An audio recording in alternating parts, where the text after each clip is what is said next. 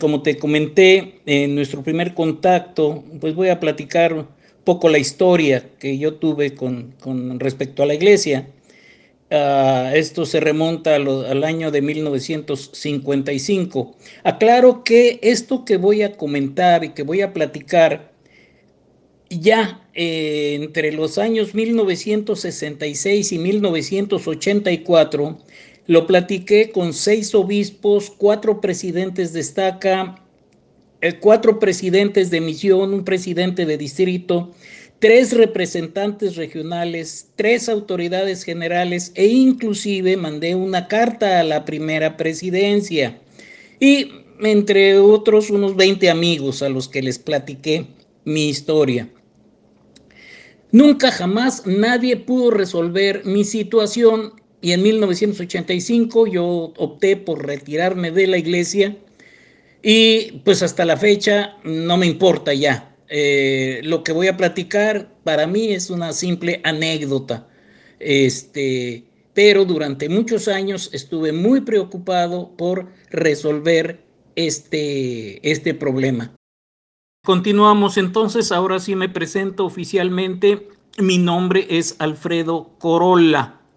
Sí, mi apellido se escribe igual que el, modelo del Toyota, Corolla.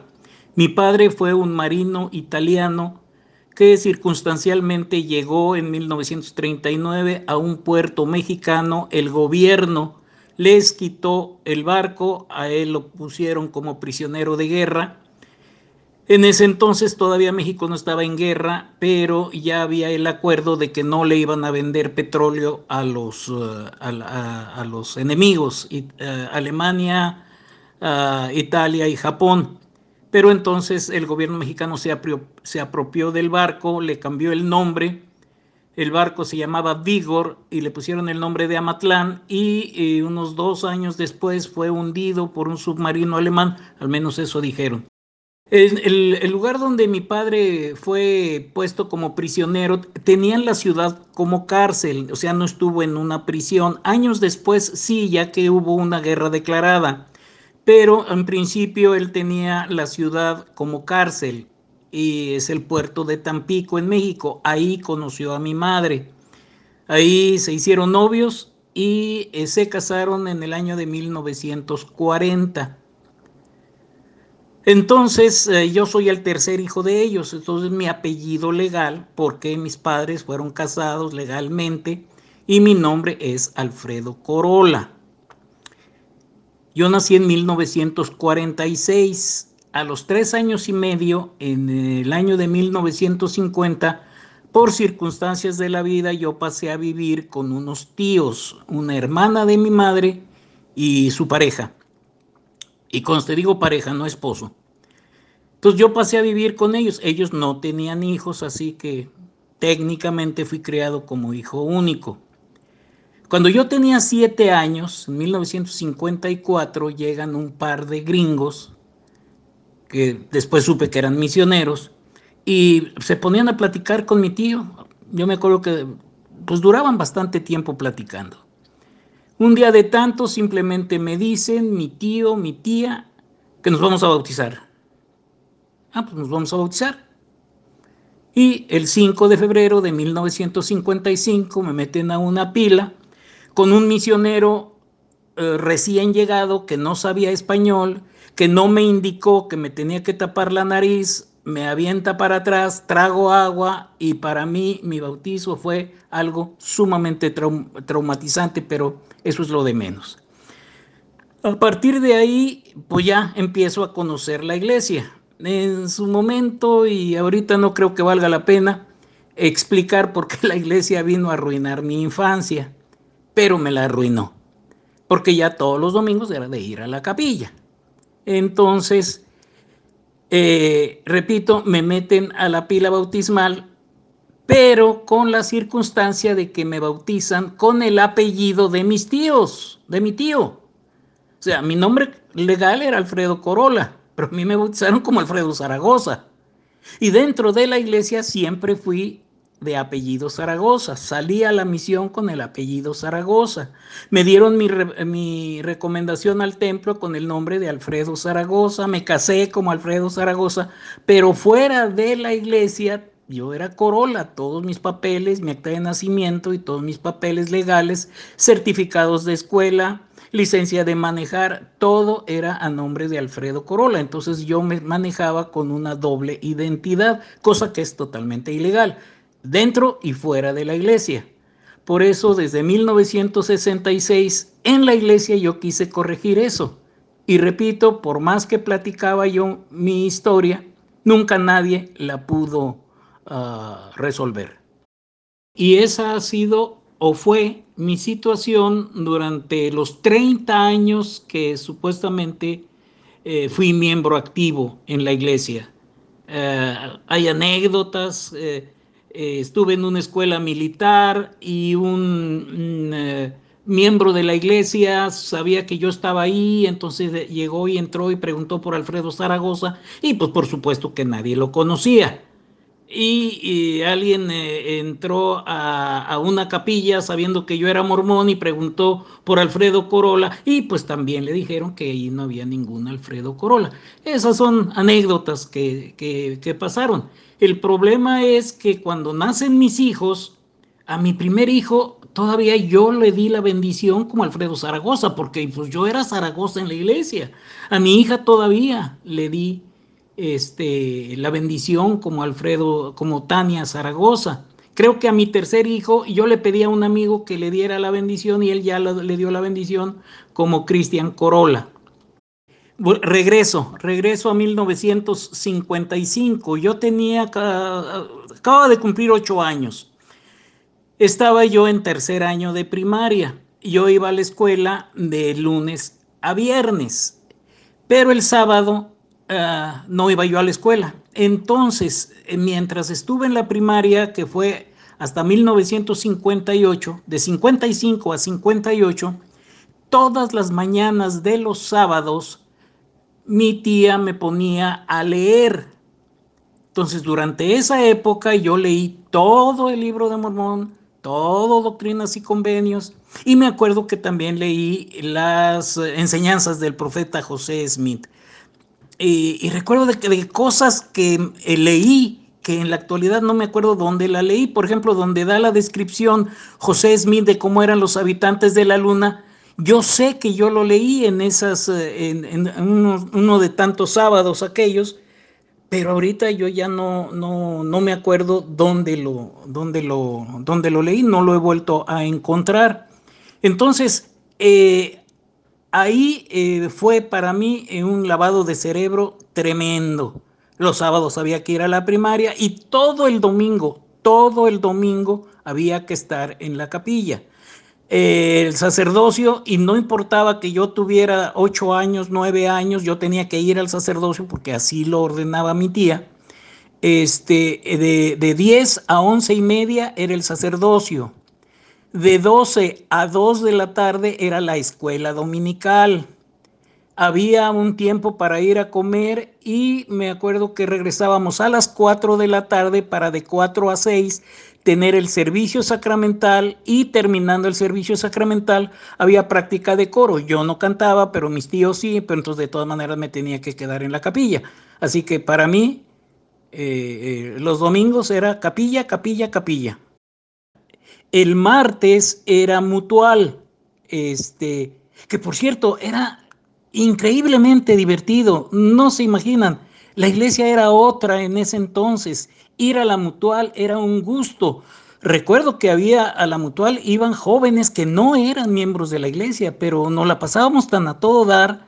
Aunque era casa de oración, ni siquiera teníamos capilla. Era una casa de oración, pero era muy divertido los martes, a veces lo cambiaban a los miércoles. Eh, los jueves era la sociedad de socorro, la primaria era los sábados, como ya lo mencioné. Entonces llegó un momento en que la iglesia ah, sí absorbía todo mi tiempo. Gracias a ese lavado de cerebro, como ya lo dije, efectivamente llegó el momento en que pues yo consideré seriamente que todo lo que se enseñaba en la iglesia pues era verdad. Y sí, sí, sí, yo llegué a creer eh, a pie juntillas que todo lo que enseñaba la iglesia era verdadero. Obviamente, pues me manejaron, me, eh, yo fui ordenado diácono a los 12 años, a los 14 maestros, presbítero a los 18, elder. Para entonces, pues ya había una, una presión muy fuerte de que fuera a una misión.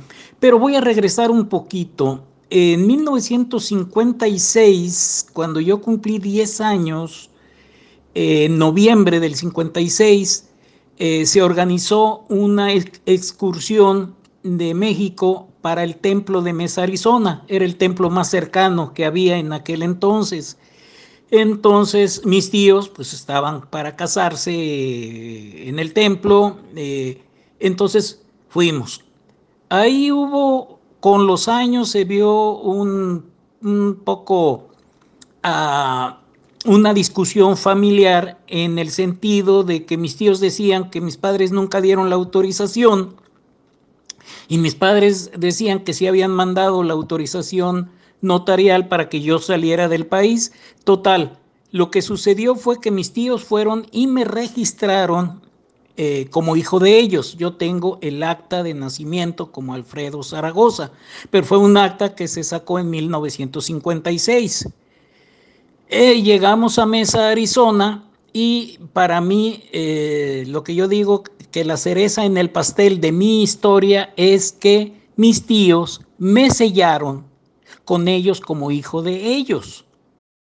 Entonces, pues ya con mayor razón, seguí siendo Zaragoza dentro de la iglesia, ya hijo sellado de, de Zaragoza. Aunque tal vez la cereza del pastel sea que mis tíos, lo dije en su momento, mi tía sí era hermana de mi mamá. Su pareja no, ¿por qué digo su pareja? Porque nunca fueron casados legalmente. Él era casado con otra mujer y entraron a la iglesia, no sé cómo, si mintieron o simple y sencillamente nunca les preguntaron. Pero ellos no eran casados, yo no era su hijo. Sin embargo, entramos al templo, ellos se casaron, por tiempo y eternidad y yo me sellé a ellos sin ser su, hijo. Esa es mi historia. Eso es lo que en un momento dado dije al principio, que platiqué con obispos, presidentes de estaca, representantes regionales, eh, autoridades generales e inclusive me envié una carta a la primera presidencia diciendo que cuál era mi situación, eh, eh, que cuando yo estuve en la misión, yo, yo me di cuenta de un detalle. Si al bautizar a una persona, yo recuerdo que a mí me pasó que yo bauticé a una persona y dije, ta, ta, ta, ta, y al decir su nombre dije María Jesús y, los apellidos. Efectuó la ordenanza, levanto a la, me acuerdo que era una muchachita, una señorita de unos 13, 14 años, y mi compañero uh, líder me dijo, Elder, vuelve a hacer la, la, repite la ordenanza porque ella se llama María de Jesús, no María Jesús. Entonces, por no haber pronunciado esa D, esa palabra de, María de Jesús, tuve que repetir la ordenanza. Entonces ahí me di cuenta yo, si por una letra hay que repetir la ordenanza porque entonces supone que no es válida. Pues, ¿con cuál es mi situación? Si yo, a mí me bautizaron con un apellido que no es el mío. Y esa siempre ha sido el argumento. Eh, a través de los años, yo recuerdo que un, un era representante regional. Él supo de mi caso y lo comentó con otros y después supe que él había dicho, no, no, no, no. Si este hermano lo que ha de querer es que lo vuelvan a bautizar, quién sabe qué pecados traiga que, que él quiere que, que repitan la ordenanza. No, no, no, que se quede así. Y así se quedó. Entonces, no sé si este, eso sea lo correcto. Repito, esto lo platiqué a nivel autoridad general, estaca, obispos, presidentes de rama, de todo. Nadie supo decirme qué onda, cuál era mi situación. Eh, otro anécdota curiosa, en la misión, mis tarjetas y todo el mundo me conocía como Elder Zaragoza. La misión nos mandaba un cheque cada, cada 15 días, sí, nos mandaba un cheque cada 15 días, que era lo que mandaba la familia para nuestra misión. Y el cheque llegaba a nombre de Alfredo Corolla, porque si no, no lo hubiera podido cobrar. Ese, mi presidente de misión sabía de mi situación y pues simplemente la toleró, la dejó pasar. Así de sencillo. Eh, eh, consecuencias negativas, pertenecía al estaca de Hermosillo durante unos años y ahí nunca me dieron un, nunca me, me, dieron un llamamiento de estaca. Este, un día lo comenté con alguien y me dijo, no hermano, dices que pues allá la presidencia de estaca desconfía de usted, no sabe, no saben si es usted miembro o no, porque pues dice una cosa y usted se, se dice que es Corolla, pero sus registros dicen que es Zaragoza. Pues no, entonces siempre tuve ese, esa condición desfavorable para mí. Una, un común denominador de todos, todos obispos, uh, eh, presidentes, destaca, uh, autoridades generales, cuando conocían mi situación, el común denominador es, hermano, es que eso es fácil arreglarlo, vamos, vamos a, solucionarlo este, no sé qué pensaban hacer. Una vez conocí al gerente de registros de la Oficina de Asuntos Temporales. Eh, habíamos sido uh, poco amigos, le comenté y dijo, es muy fácil arreglar eso, pero debe llegar por la, por la vía eclesiástica. dije, bueno, pues mi obispo y mi presidente destaca, ya saben. Ah, bueno, pues que hablen conmigo y yo veo la situación. Le dije, oye, pero ¿cómo está lo de mi sellamiento, lo de mi matrimonio en el templo, uh, todas las ordenanzas que yo he llevado a cabo como Alfredo Zaragoza? Dice, no, pues eso lo tienen que arreglar eclesiásticamente. Pero ahí quedó y nunca se, nunca se resolvió nada. Eh, recuerden que yo mandé una carta a la primera presidencia. Esa es otra, otra situación muy curiosa. Esa carta sí llegó a la primera presidencia y la mandaron. En ese entonces yo estaba, yo vivía aquí en Ciudad Juárez y era misión. Entonces lo mandaron al presidente de misión. Un día viene el presidente de misión aquí, él vivía en Torreón, y eh, habla conmigo y me dice, hermano, vamos a solucionar su problema, no se preocupe. Esto fue en 1975 más o menos. Ok, adelante. ¿Qué sucede? Dos semanas después, ese presidente de misión, que lamentablemente no recuerdo cómo se llamaba, tuvo un accidente viajando de Torreón a Durango y murió. De ahí quedó mi asunto, ya. Él traía la carta que yo mandé a la primera presidencia. No sé qué, dónde quedaría la carta, pero él sacó la carta, la misma que yo escribí, que mandé a la primera presidencia, él la traía y ya no supe después qué pasó. Recordarás, ah, Manu, que en el primer WhatsApp que te mandé decía yo que probablemente era un caso excepcional y tal vez en el mundo. no, yo no recuerdo. En 30 años yo no supe y cada vez que platicaba mi situación, eh, eh, quien, quien escuchaba mi historia levantaba las cejas y hasta la fecha. Ahora entenderás por qué te dije en aquella ocasión, eh, te escribí en aquella ocasión, que no sé si alguna vez fui miembro de la iglesia. Y es que esa es la realidad. No sé si soy miembro o no de la iglesia. Participé en infinidad de actividades, ordenanzas. Uh, estaba tratando de, de, de, recordar más o menos. Yo debo haber efectuado, pues así tranquilo, tranquilo, unos 800 bautismos uh, vicarios en, en el templo de las ocasiones que llegué a entrar y, quedaba ahí eh, eh, ordenanza efectuada por Elder Alfredo Zaragoza. Entonces, pues no sé, es más, no sé si soy miembro de la iglesia o no. Ahora, Eh, referente a si llegué a creer en la iglesia, sí, sí llegué a creer. Hice dos años de misión. Mm, con relativo éxito, debo haber tenido entre 80 y 90 bautismos eh, en esos dos años. Salgo de, de la misión eh, con el deseo ferviente de obedecer, casarme, y me caso casi inmediatamente saliendo de la misión. Este, y a partir de ahí entro en una, en una situación de tener diferentes llamamientos en, en la iglesia y, siempre con, con, la idea de que la iglesia era la verdadera. Sin embargo, empiezo a conocer detalles, ya traía yo mis dudas eh, doctrinales eh, eh, de tiempo atrás, pero con eso de que duda de tus dudas este, y, y no les hagas caso a tus dudas, me mantuve hasta que llegó el momento en que definitivamente dije, hasta aquí llegué. En 1985 dije, me retiro de la iglesia y, y a ver qué pasa.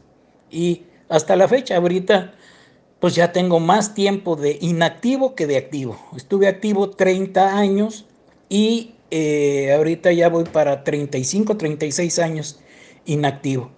Ya ver los detalles en cuanto a mi inactividad, pues ya, ya sería tal vez cuestión de otra, de otra plática. Sí, había muchas actividades. Por ejemplo, un, una mutual normal era eh, primer himno, oración, eh, segundo himno, luego había como unos 20 minutos, 25 minutos de clases, se dividía entre damas y jóvenes y jovencitas, eh, no había los laureles y las quién sabe qué les dicen ahora, eran nada más mujeres y hombres. Y después de eso había lo que se llamaba cantos sociales, y nos la pasábamos cantando los cantos sociales, eh, Martinillo, Martinillo, ¿de dónde estás? ¿Dónde Y, y, se hacían las rondas. Este, después de eso, juegos sociales. Eh, había una variedad tremenda de, de, juegos sociales y nos la pasábamos ahí dos, tres horas. Eh, la mutual era de era siete y media a nueve pero había veces que salíamos a las once, once y media de, de lo divertido que nos la pasábamos. Ahora, sí había eh, obras de teatro. Y yo me acuerdo que pues, la obra de teatro donde me gané yo mi Oscar, ah, no, los Oscars se dan en películas, no, no sé cuál es el premio del teatro. Es una obra que se llama mm, eh, Esperando al zurdo. Es una obra de teatro que muchos miembros de la iglesia vieron con mucho disgusto porque se hablaba un poco de socialismo ahí. Era, era Esperando al zurdo, era una obra en donde todo giraba alrededor de una sesión de un sindicato en donde estaban esperando al zurdo para decidir si iban a la huelga o no. Y ahí se presentaban diferentes uh, situaciones de los obreros este, hasta que la obra termina donde alguien llega y dice mataron al zurdo, le dieron un balazo en la cabeza. Y entonces la obra termina donde dice no nos queda otra compañeros más que ir a la huelga. Entonces hubo unos miembros de la iglesia que no les gustó nada eso, eso es rojillo, eso es comunismo. Y bueno, olvídate, pero nos divertíamos, sobre todo porque esa obra es una obra que en aquel entonces era de vanguardia, en donde los actores estaban dentro del, del público. Yo hacía un papel en donde iba y me sentaba ya medio salón y estaba el, y yo empezaba a gritar y toda la gente se me quedaba viendo como como como este está loco este, pero era parte de la obra. Y así, obviamente, se presentaba mucho este la novicia rebelde que en inglés, ay, no me acuerdo cómo se llama eh, pero que, que, se hizo hasta una película de La novicia rebelde. Y, y así había, había, había obras. Ah, las, uh, las conferencias de juventud. Era toda una semana y venían de todos lados. Bueno, iban a México, yo vivía en México en ese entonces. Iban de Veracruz, de Tamaulipas, de Guerrero, de todos lados. Y había competencias. Había competencias de atletismo, de básquetbol, de fútbol, este, mm, y eh, los talentos bailables, eh, oratoria, poesía. no, no, era, era una semana que se la pasaba uno de maravilla. Este, bueno, era, esa, esa fue la iglesia que yo conocí. Ah, ahora que paso por las capillas, por ejemplo, hoy sábado, a cualquier capilla que vaya, pues, es un edificio cerrado. Un sábado para mí, ya estando yo en secundaria y preparatoria, un sábado para mí, yo iba a clases por la mañana, llegaba a mediodía a mi casa, me quitaba el uniforme de la escuela y me ponía ropa ah, común y me iba a la capilla. Mi primer trabajo en la capilla era hacer el aseo. No había conserjes en aquel entonces. A mí me tocaba el salón social. Entonces yo limpiaba el salón social, acomodaba sillas, limpiaba sillas, dejaba todo listo y cerraba. Eso lo hacía entre 2, 4 de la tarde. Para esa hora ya habían llegado otros que hacían el aseo de los salones, del salón sacramental. Eh, llegaban los que iban a hacer eh, los sacramentos y lavaban los vasitos, porque se usaban unos vasitos metálicos. Había que hervirlos y lavarlos para poder usarlos todos los domingos. Y por ahí de las cuatro y media, cinco, entre los que estábamos ahí y los que llegaban que no querían hacer aseo, a jugar básquet. Y nos la pasábamos de maravilla jugando básquet. Ya la capilla estaba lista para, para el siguiente día y toda la tarde hasta la noche. Y ahí luego empezaban los problemas con el obispo, porque el obispo eh, decía, ya voy a apagar la luz. No, espérese, espérese, que todavía falta una reta, la retadora. Y, el obispo pues se preocupaba porque era el, que, era el que pagaba la luz y a veces nos corría apagándonos la luz, pero bueno, con el tiempo lo, lo entendíamos. Y ese era, esa era la... Ahora, los domingos sí eran aburridos, aburridos, aburridos, aburridos. La iglesia en esa época no era, era una comunidad muy pequeña, no había influencia de nada. Este, yo nunca supe que ningún político fuera mormón en, México. No, no, no, nada, nada, nada de eso. Obviamente pues, las líneas, eh, eh, ¿cómo pudiéramos decir? Eh, mentales, pues estaban dictadas desde el lago salado. Nada que oliera a socialismo, nada que oliera a sindicalismo se podía manejar en la iglesia. Y vaya que mi tío era, era líder sindical, pero era un líder sindical no muy, no muy rijoso. Este, otra cosa que me estaba acordando, ¿te imaginas un baile que se hubiera hecho con la orquesta de Ray Conniff en Estados Unidos? Bueno, en mi estaca se aventaron la puntada de hacer un baile con una orquesta, una orquesta que en aquel entonces estaba considerada la mejor orquesta de México, de Carlos Campos. Y se hizo ese baile, un baile fabuloso. Ah, ahí sí llegaron de todos los niveles sociales y todo, eh, una inmensa cantidad de no miembros. Hizo historia ese, ese, ese baile ahí se coronó a, una reina, la reina de la mutual, y bueno, fue todo un acontecimiento ese, ese baile. Tengo entendido que en la actualidad ya no hay nada de eso. Yo creo que a mí me tocó el primer año de las tres horas, este, 1984, ya creo que ya eran eh, tres, horas nada más las que se iba.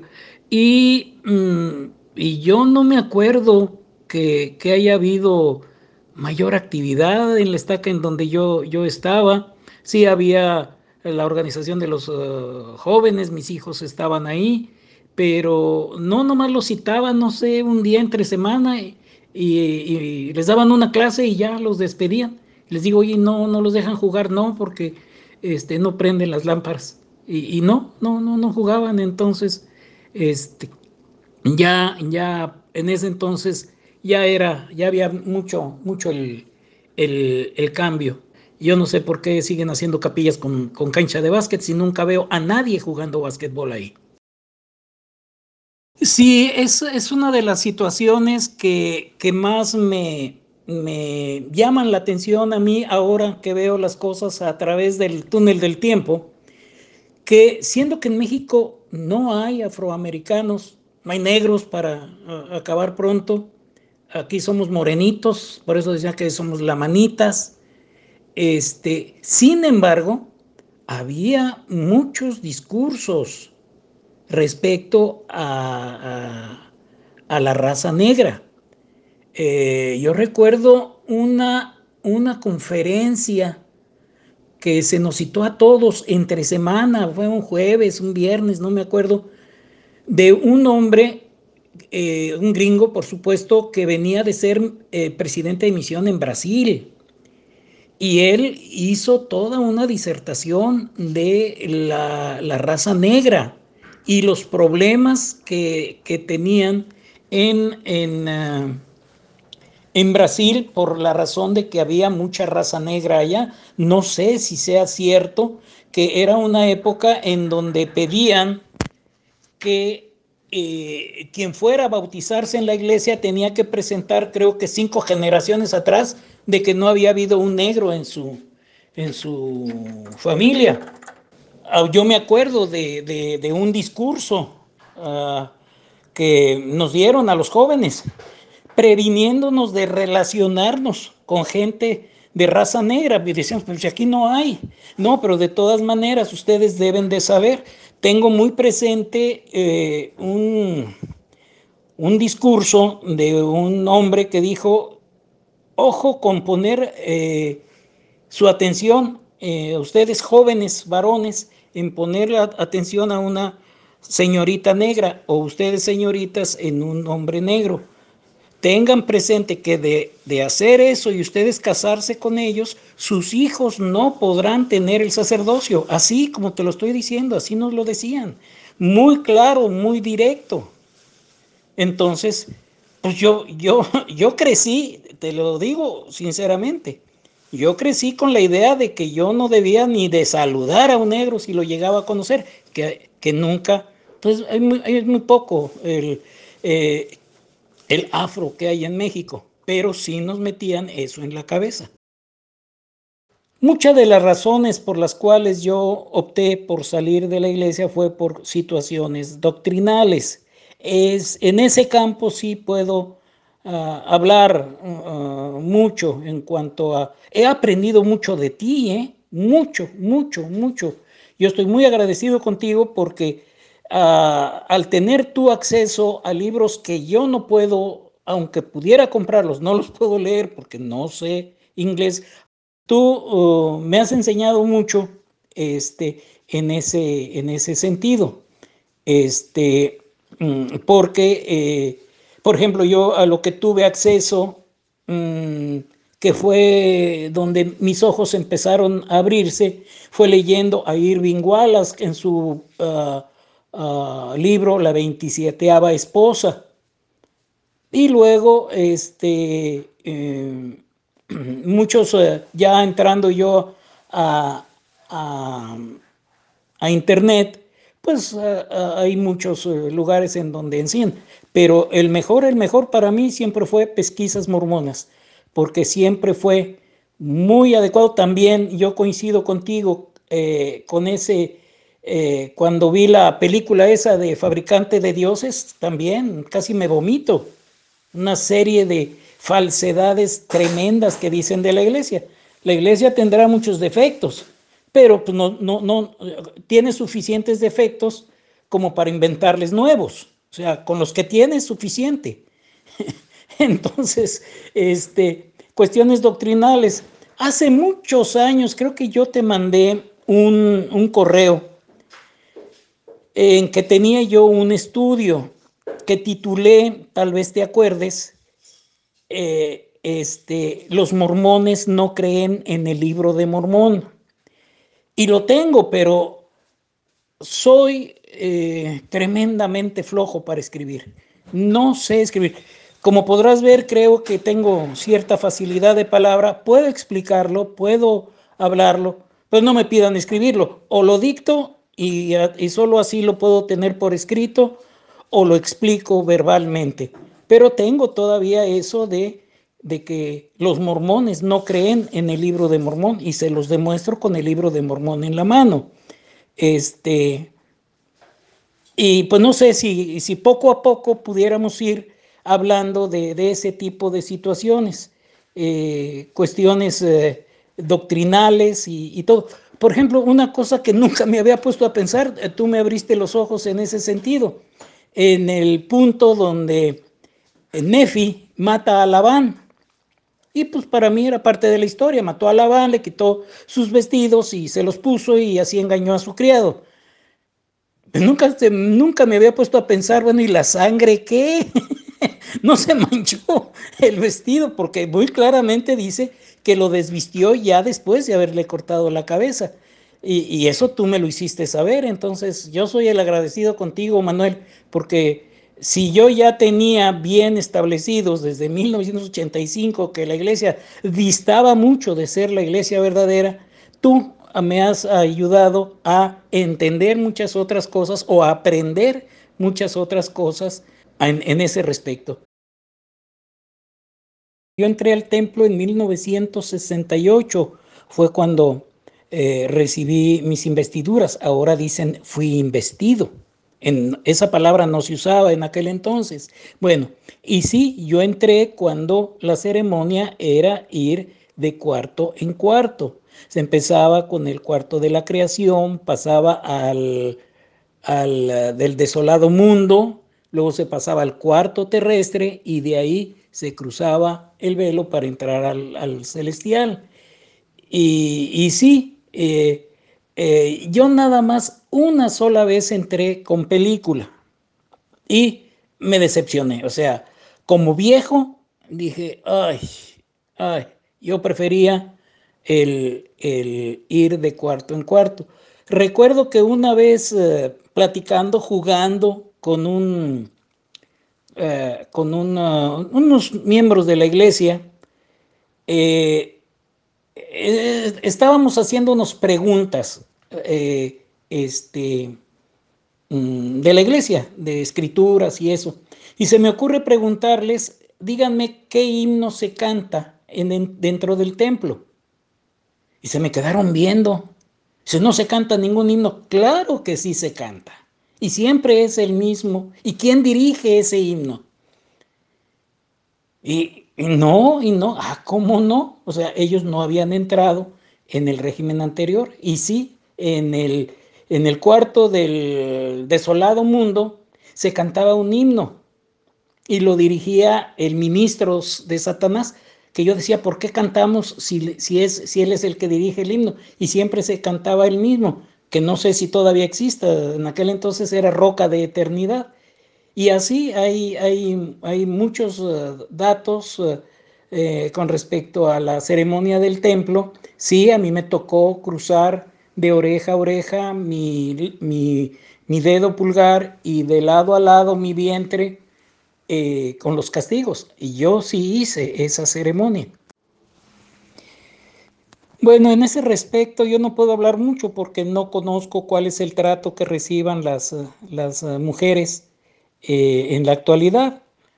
Pero yo siempre vi un trato muy, muy respetuoso, muy, muy dividido Ustedes son mujeres, nosotros somos hombres.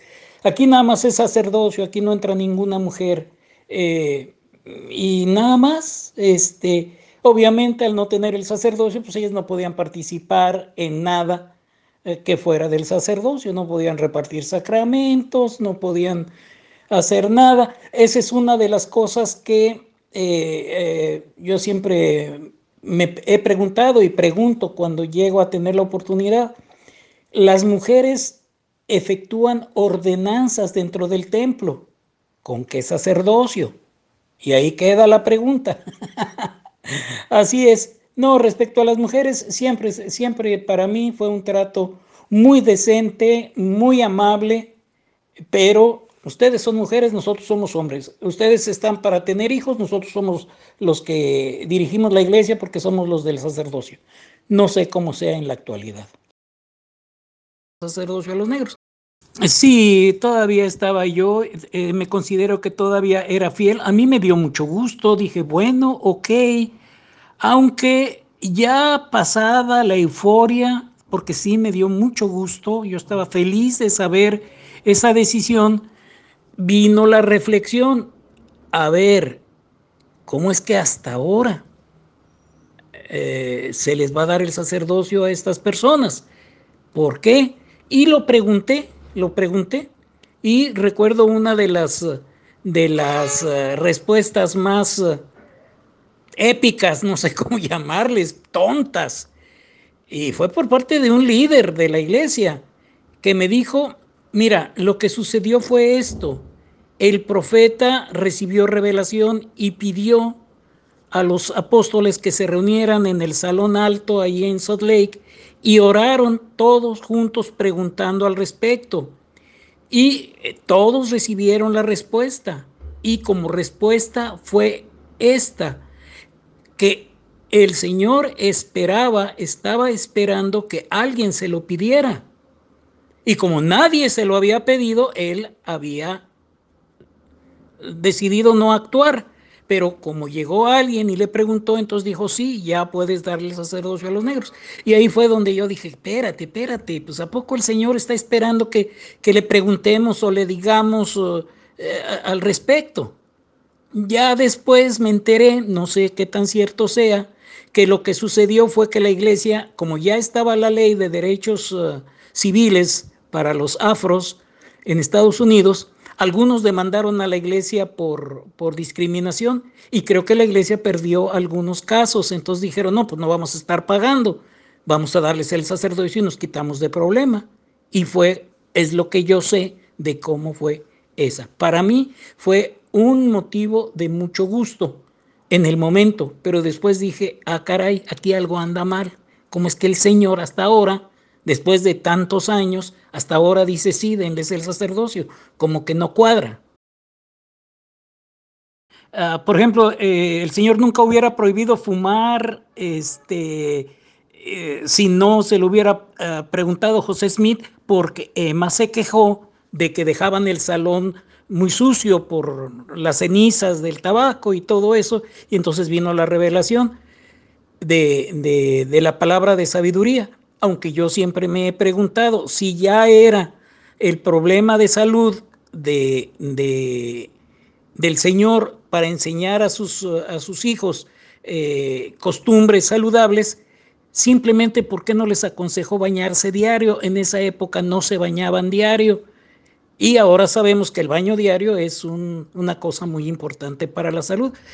No les enseñó tampoco hervir el agua, así de sencillo que el tomar, por eso había muchos casos de disentería, porque tomaban el agua sin hervir. ¿Y por qué no lo dijo en esa revelación? En fin, ahí es donde uno dice, bueno, parece ser que, que el Señor espera que, que, que, le pregunten para este, eh, dar él entonces la, dirección. Efectivamente, lo que yo supe es que todos, todos los mexicanos de piel morena éramos lamanitas, todos, todos, obviamente. Los indígenas, por supuesto que también eran lamanitas. Uh, recordar que yo, yo fui miembro activo entre David McKay y Spencer W. Kimball. Este, de hecho, mi llamamiento a la misión está firmado por David McKay. Y ellos decían todos, todos, todos, todos.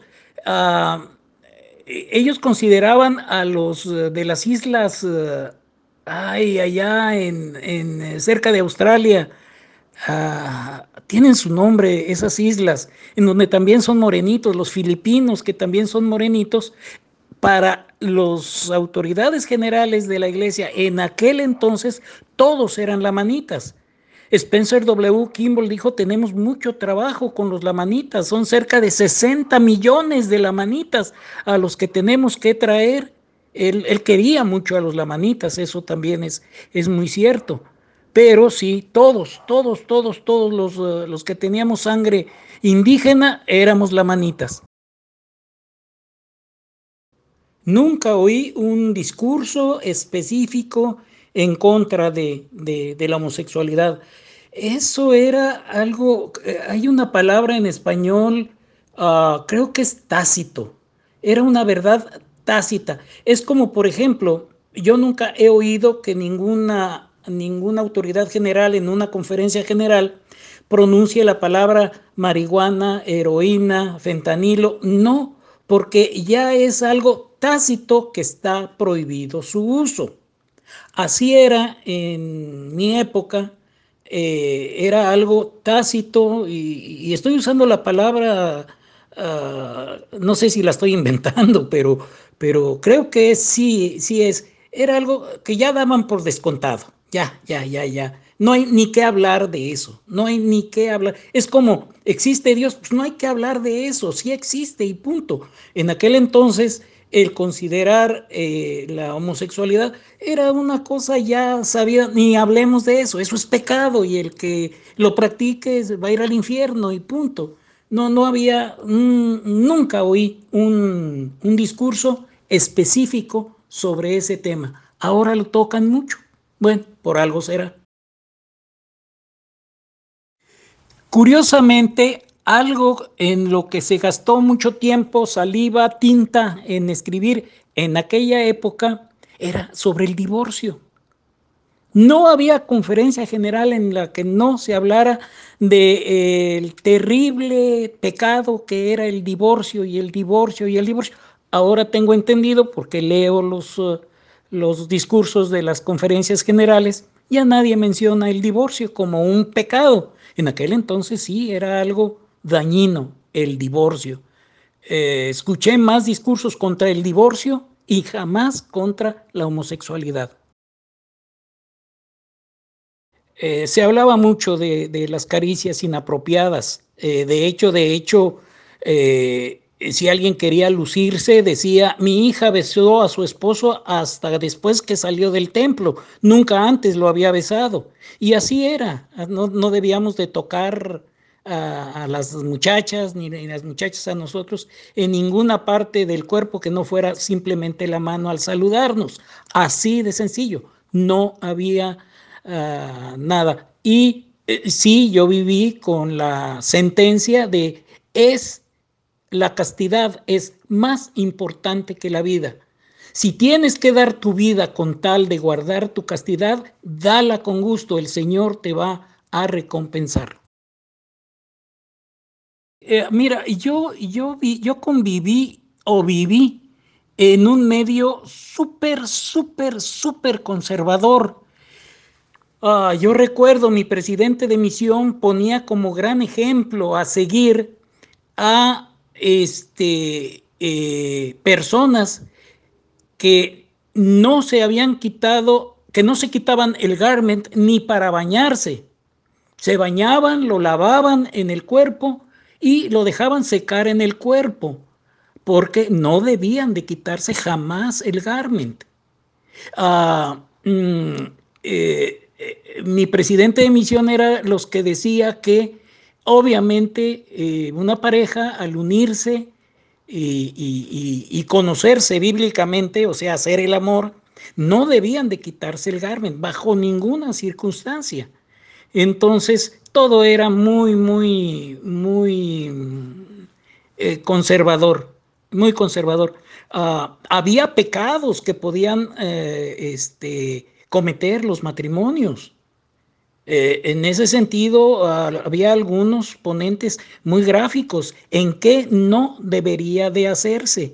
En un matrimonio entre esposo y esposa, había cosas que, de las que uno se tenía que abstener porque eran pecado y usaban mucho una, una escritura de Pablo, no recuerdo dónde está, en donde dice que eh, la pareja de, esposos debe orar y después unirse en, como pareja. O sea, eso lo interpretaban ellos y sí, a mí me llegaron a decir eso, que tuviéramos en cuenta al ser casados que primero teníamos que orar y luego ya después ir a la cama. Eh, así, así era, era muy meticuloso. ¿Qué se puede hacer? ¿Qué no se puede hacer? Eh, en todo, en todo nos querían controlar. Había quien decía, cuando se pongan sus, uh, sus siempre pongan la, la pierna derecha o el brazo derecho primero y después el izquierdo. Hola Manuel, Ah, estoy grabando esto a manera de postdata de todo lo que ya había yo comentado. Cuando iniciamos nuestro diálogo, pues mi idea era presentar mi, mi, caso con lo de mi nombre eh, y nada más, pero vi que había mucha, mucho interés en conocer qué era, cómo era la iglesia en aquel entonces. Entonces, este, mm, pero hay, hay puntos en donde ambas uh, circunstancias, tanto lo de mi nombre como lo que era la iglesia, se entrelazan. Entonces, voy a hacer una pequeña este, eh, remembranza. La verdad, la verdad que haber iniciado esto ha sido para mí eh, eh, literalmente meterme en el túnel del tiempo y recordar muchas cosas que ya tenía yo años que no, no, no recordaba. Así que empecemos. Ya comenté el hecho de mi situación con doble nombre. Mm, por un lado, Alfredo Corola, yo fui parte de esa familia, mis padres eh, aparte de mí, tuvieron siete hijos más, en total fuimos ocho. Nunca hubo un abandono, nunca hubo una separación. Yo vivía con mi tío y mi tía y sabía que mi papá y mi mamá existían y mis hermanos. Y eventualmente nos uh, visitábamos. Nunca fui adoptado, eso es algo que quiero dejar muy claro. Nunca fui adoptado por mis tíos. Mis padres no lo hubieran aprobado uh, nunca. Obviamente cuando se llegó el punto en cuanto a que mis padres se enteraron que yo en la iglesia era conocido como Zaragoza, obviamente pues no quisieron saber nada jamás de la, de la iglesia. Ahora bien, volvamos a lo que era la iglesia en aquel entonces. Eh, en lo que yo narré, hablé tanto de casa de oración como de capilla. En 1955, eh, la Ciudad de México tenía nada más 3 millones de habitantes y no se hablaba de área uh, metropolitana como se habla ahora o megalópolis.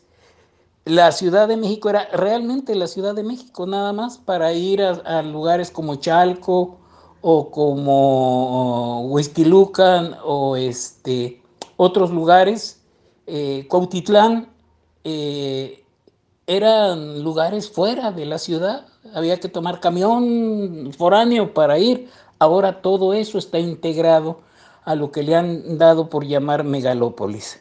Bueno, en 1955 la iglesia era, era misión, o sea, la autoridad máxima en la iglesia para todo México, todo el país, no nada más la ciudad, todo el país era el presidente de misión. Eh, y la Ciudad de México nada más tenía cuatro unidades, que eran ramas, que era Ermita, Roma, Moctezuma e Industrial. Nada más había dos capillas construidas, Ermita e Industrial. Las otras eran casas de oración, por eso yo hablé de casa de oración. De 1955 a 1960 eh, yo asistí a una casa de oración, fueron cinco años y hasta el 60 tuvimos una, una capilla. Por cierto, en esa capilla, en 1961, se organizó la primera estaca. Pero volvamos a lo que era la misión. Hay que tener en cuenta que para 1955 se consideraba todavía reciente lo que se dio por llamar la tercera convención. Yo, yo oí hablar como niño oí hablar mucho de, Margarito Bautista y otros. Fue un movimiento que hubo en México en donde eh, pedían que quien dirigiera la iglesia fuera mexicano, ya que pues, los miembros eran mexicanos. El movimiento fue de tal magnitud que el mismo profeta, Jorge Alberto Smith, eh, tengo entendido que en 1951, eh, fue a México, vino a México para decirles a los mexicanos en aquel entonces que las cosas no eran como ellos querían, que, la iglesia se dirigía desde Lago Salado y el que no estuviera de acuerdo bye bye. De hecho, hubo muchos excomulgados, entre ellos este señor que mencionó Margarito Bautista. Años después yo conocí a un señor que se llamaba Elías Páez, que asistía a los servicios en la rama Moctezuma, que era la que yo pertenecía, hasta que un día me di cuenta que muchos lo felicitaban, un señor que nunca hablaba y de pronto fue el centro de atención. Años después me enteré que él fue uno de los excomulgados de la tercera convención que regresó a la iglesia. Inclusive siendo yo, uh, no sé si diácono o maestro, fui su compañero para hacer las visitas. Éramos maestros visitantes, no maestros orientadores. Eso vino años después. Entonces decía yo que en 1961 se organizó la primera estaca. Y ahí empieza lo interesante eh, para mí en lo personal. ¿Por qué? Porque la... Uh, oh no, déjenme platicar un poco de la misión. La autoridad máxima en la misión era, era uh, un señor que se llamaba Claudio Bowman. Era un gringo de esos raros, yo siempre les he dicho gringos raros, porque era de las colonias que probablemente tenía la nacionalidad mexicana, tal vez por haber nacido en México, pero que toda su cultura, idioma y todo, escuela y todo, eh, es, es, gringa. Entonces yo me acuerdo bien de él, él me llegó a entrevistar, me llegó a saludar y todo. Este señor tenía fama de que le gustaba mucho correr en carretera, había tenido ya accidentes. Pues en uno de esos accidentes se mata, se mata el accidente. Ahora, hay una situación, el presidente de misión obviamente era mandado o ordenado desde Lago Salado. El primer consejero de la misión también era ordenado desde Lago Salado. Y en aquel entonces era un gringo, no me acuerdo su nombre. Y el segundo consejero normalmente era un misionero. El presidente de distrito en la Ciudad de México era un misionero. Es decir, los mexicanos no pintaban. Recuerden que era todavía época de la tercera convención. Sí había un sumo consejo eh, de mexicanos. Ahí yo conocí a Bernabé Parra, a Abel Páez, a un hermano Zárraga, e Isaías Juárez y otros. Esos eran los mexicanos que, que participaban en la iglesia, pero las decisiones, todo la presidencia de misión, toda era gringa.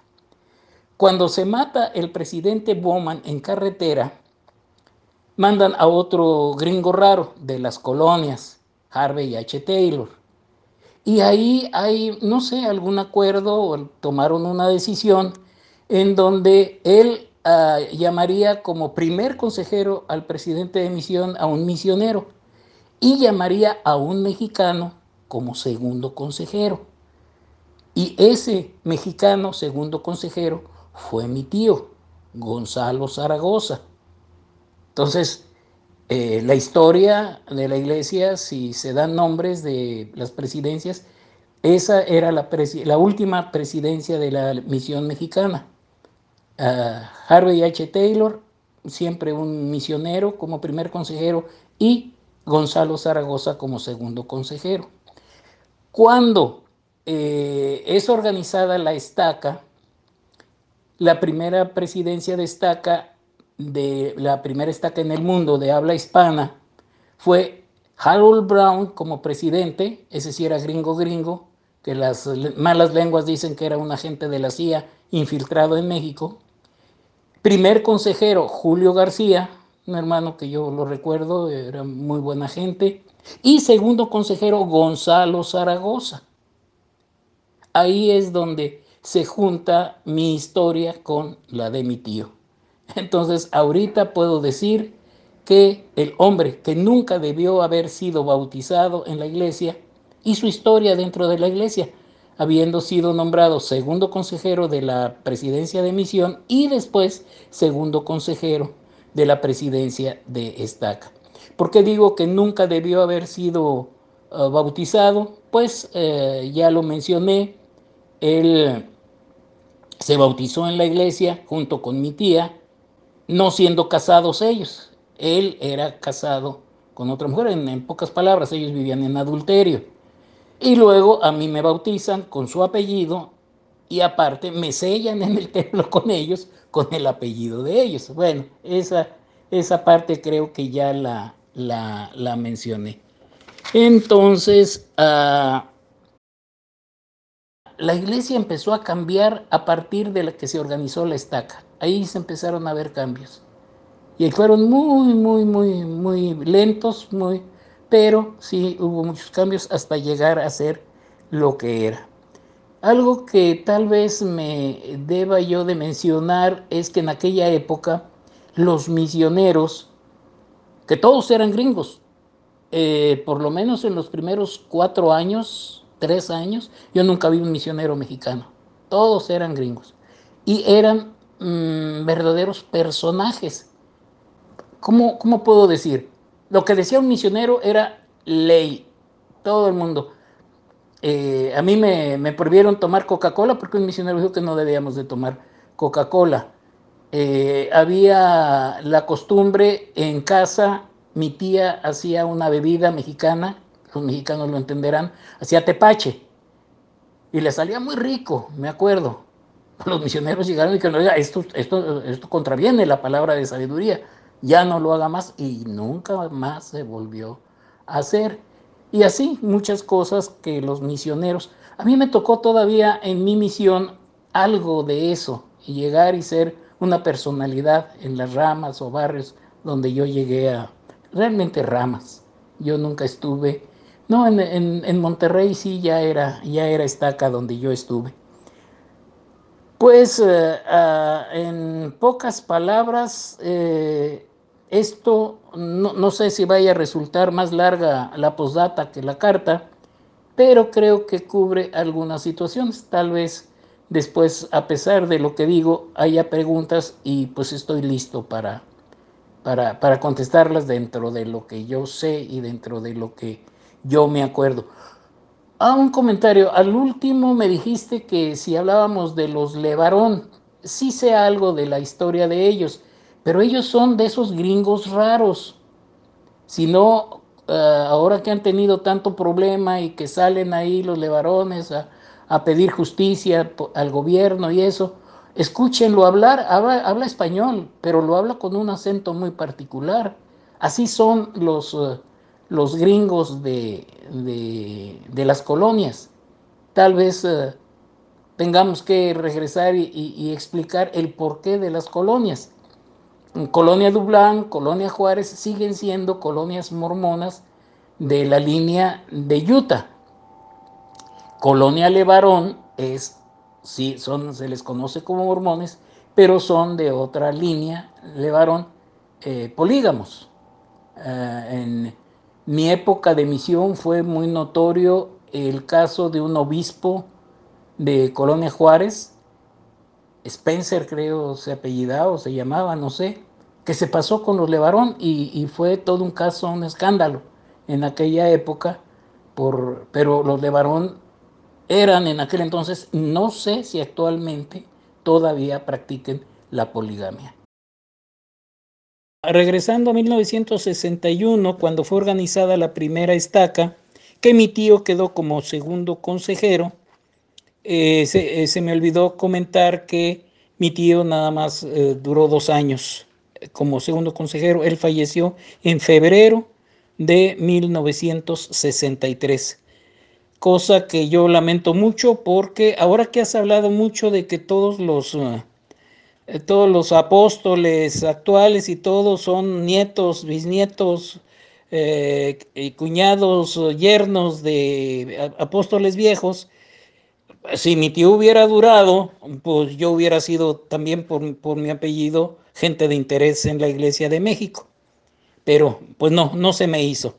Y a esto que acabo de decir, nada más agrega tres cosas. Ja, ja, ja. Gracias, bye.